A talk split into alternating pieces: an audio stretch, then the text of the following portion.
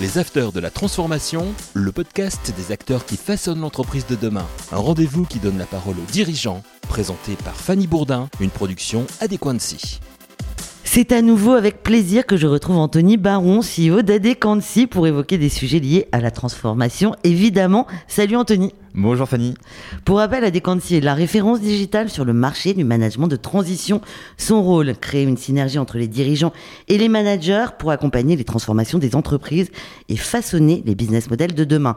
Adéquancy, c'est également une entreprise qui résonne par de multiples actions et grâce à des publications pertinentes sort aujourd'hui le baromètre du management de transition en France, édition 2023.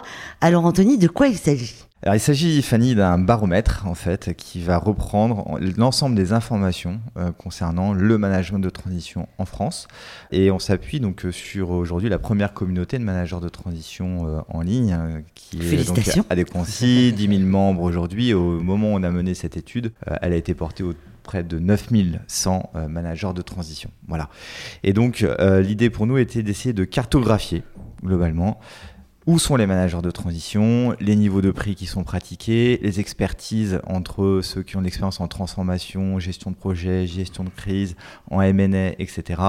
Euh, voir également le panorama en termes de localisation euh, géographique, euh, voir aussi l'expérience qui est la leur au niveau des secteurs d'activité, voir les niveaux de langue qui sont ceux parlés par les managers de transition, etc. Donc l'idée était vraiment d'aller le plus loin possible et euh, la difficulté a été que bah, finalement on avait une, étude qui était euh, très large, très complète, et on a décidé donc de la scinder en quatre parties. Et le premier volume qui sort est un état des lieux du management de transition, et viendra ensuite donc euh, un zoom sur les secteurs d'activité dans lesquels les managers de transition interviennent, un focus également sur les régions. Donc chaque région, en fait, c'est important, aura sa cartographie des managers de transition qui sont présents localement. Voilà.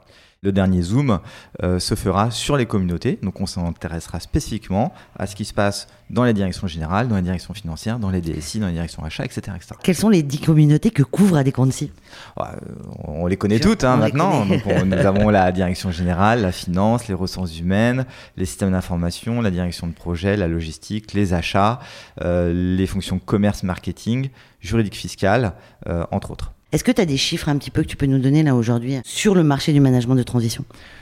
Alors, faut regarder les chiffres sur les 3-4 dernières années, globalement. En fait, on a un marché qui a été euh, ralenti en 2020 euh, par, euh, par, la crise Covid. par la crise Covid, hein, comme globalement toute l'économie française.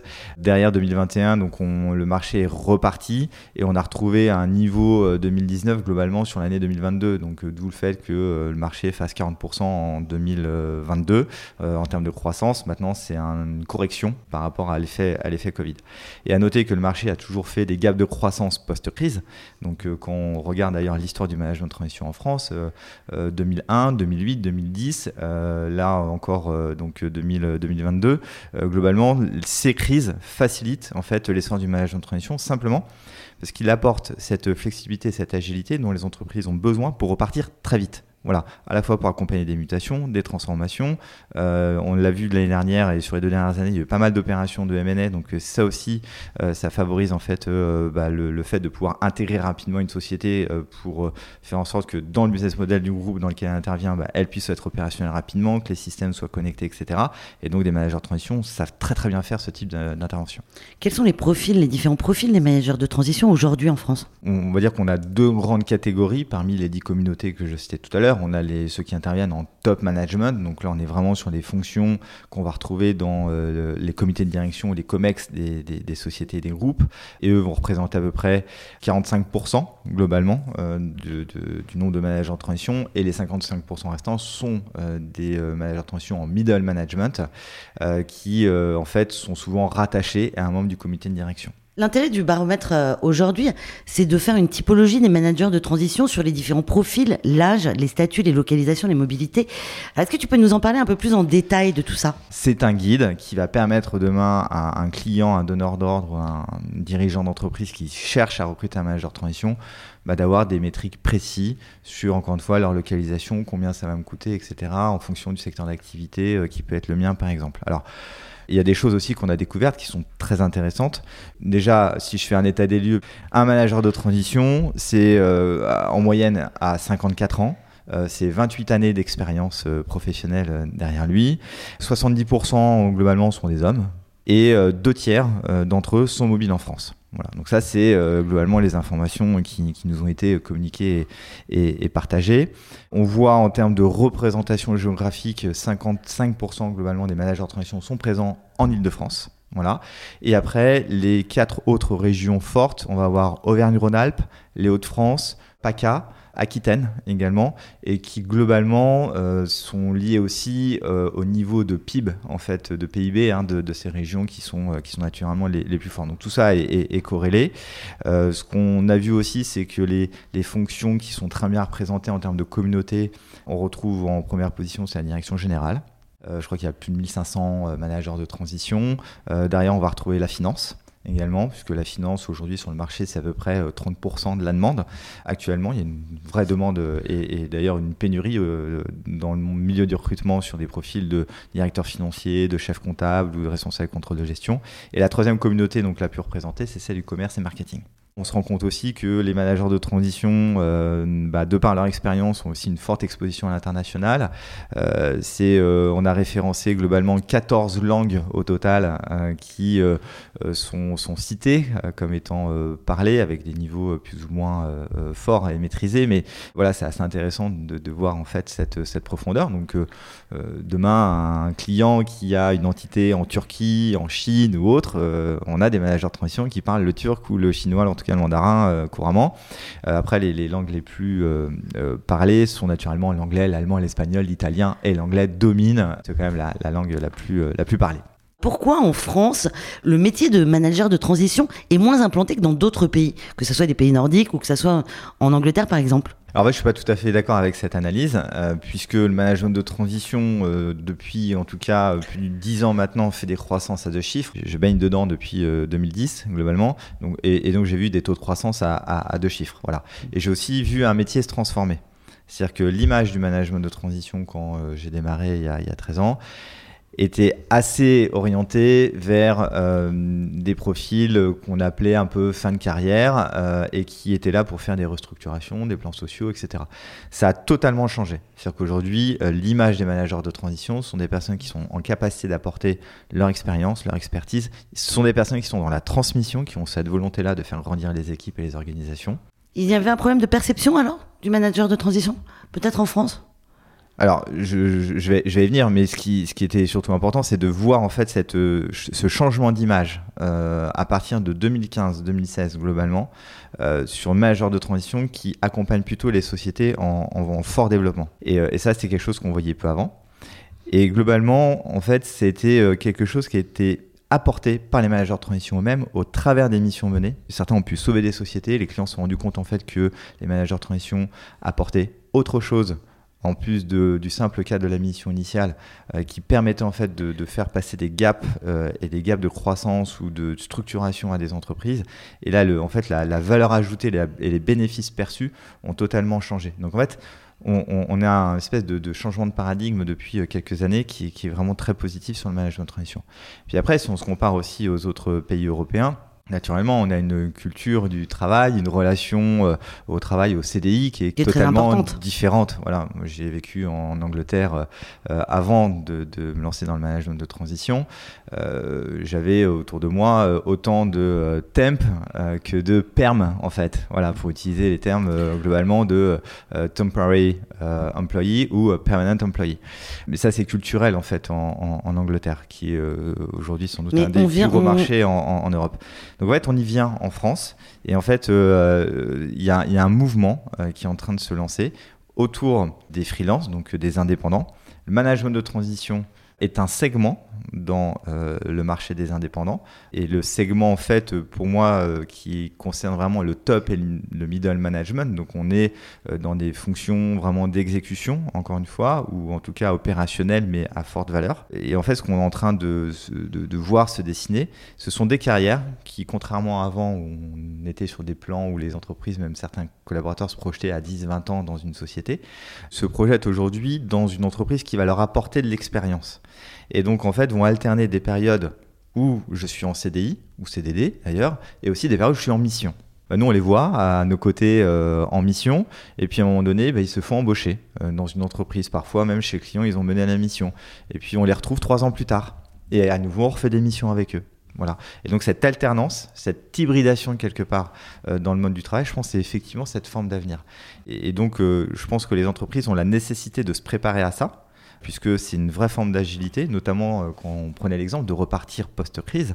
C'est la nécessité maintenant de, l'anticiper en préparant en fait sa, workforce management, donc vraiment sa force de travail externalisée euh, dans laquelle je puisse aller euh, euh, piocher.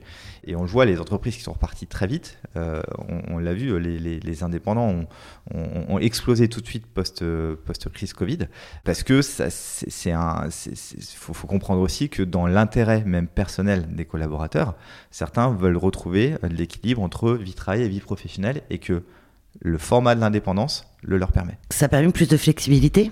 Il y a la flexibilité, euh, oui, pour euh, tout le monde d'ailleurs, euh, pour l'entreprise, puisque globalement, elle peut en recruter un indépendant pendant 6 mois, 1 an, 18 Les missions sont hyper variées, donc ça peut, ça peut aller de 3 mois à 5 ans à peu près. Alors, dans le management de transition, nous, on est sur des, des, cycles autour de 9 mois de, de mission en moyenne. après, dans l'autre univers des, des, indépendants, dans l'IT, le web, etc., je, je, je laisserai voilà, des spécialistes s'exprimer sur le sujet moi je parle de ce que je connais et effectivement on est à 9 mois en moyenne. Est-ce que les tarifs euh, journaliers sur euh, les managers de transition qui, démarrent ou qui, rentrent en mission, est-ce que c'est pas un frein justement pour les entreprises? Alors c'est une très bonne question Fanny et merci de la poser. Euh, en fait ce qu'il faut comprendre c'est comment est constitué le prix d'une mission de transition. En fait il y a globalement 70% du prix euh, qui porte sur euh, la rémunération du manager de transition. Voilà. Et l'autre partie va concerner euh, globalement les intermédiaires. Souvent, il y en a un, qui est une entreprise de management de transition, qui met en relation le client avec le manager de transition. Voilà. Mais dans la proposition qui est faite, c'est 70%, encore une fois, concerne la rémunération du manager de transition. Et cette rémunération, elle est calculée coût entreprise. Ce qui veut dire que globalement, euh, dans l'étude qui est la nôtre hein, euh, et qui, est présentée, on arrive sur euh, des, on va dire des fourchettes de rémunération moyenne à la journée qui tiennent compte encore une fois de la rémunération du manager et de la commission de l'intermédiaire. on est entre 1200 à 1400 euros la journée. Et je ne vais pas donner une moyenne précise, puisque on a des écarts types euh, qui varient en fonction des, communautés. Exactement. Donc je prends l'exemple d'un directeur général. Euh, bah, la moyenne d'un directeur général, c'est 1551 euros par jour. Donc ça, c'est une moyenne. Euh, maintenant, on va avoir des variances en fonction de la taille de l'entreprise euh, qui est concernée, et donc euh, bah, l'adaptabilité ou l'adaptation plutôt du, manager de transition qu'on peut trouver sur la déconci en fonction de, cet effet de taille.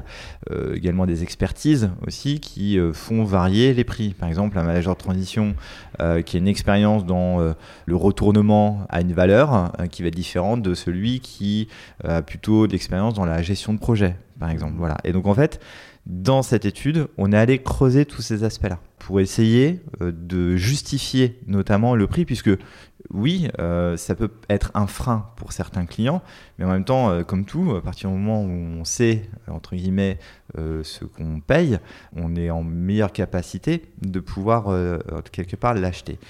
Ce qu'on met aussi en avant, pour le coup, dans cette notion de prix, c'est la valeur ajoutée du manager de transition. Euh, nous, on le voit, alors en plus de ça, on en est les témoins au quotidien. L'apport des managers de transition, moi je donne un exemple, hein. quand euh, j'ai un manager de transition qui est directeur financier chez un de nos clients et qui me dit bon bah ça fait un mois que je suis là et j'ai pu euh, faire gagner 300 000 euros grâce au CESI qui est crédit impôt innovation à la, à la société il a largement rentabilisé en fait son, son, son coût quelque part et en fait l'apport de l'expérience apporte un bénéfice que ce soit chiffré, mais aussi euh, humain, euh, très fort dans, dans les organisations. Dans ce volume numéro 1, dans ce premier volume sur le baromètre des managers de transition en France, vous expliquez aussi comment devenir manager de transition et quelles sont les bonnes pratiques. Est-ce que tu peux nous en parler un petit peu, Anthony? Effectivement, c'est un baromètre qui a été mené sous la forme d'une enquête et d'une analyse hein, clairement approfondie. Donc, vous utilisez des métriques on utilise des, des Des métriques, euh, on utilise effectivement euh, les, les informations qu'ont euh, souhaité nous communiquer les managers de transition. Et de là, à partir de là, effectivement, c'est une analyse qui a été menée vraiment en profondeur. C'était hyper intéressant et on a mis euh, globalement six mois à le faire. Donc il y, a, il y a tout un travail de fond, etc. Et l'intérêt, c'était de le faire vraiment sur une vraie représentativité de ce qu'est l'écosystème du management de transition en France. Moi, j'ai fait des enquêtes passées. Euh, j'ai jamais fait quelque chose aussi poussé euh, sur les, les 13 dernières années. Voilà, donc euh, ça vient en fait dans la continuité du modèle d'Adequancy. On, on a démarré en 2017 euh, à travailler sur la plateforme. On commercialise, donc on se lance vraiment mi-2019.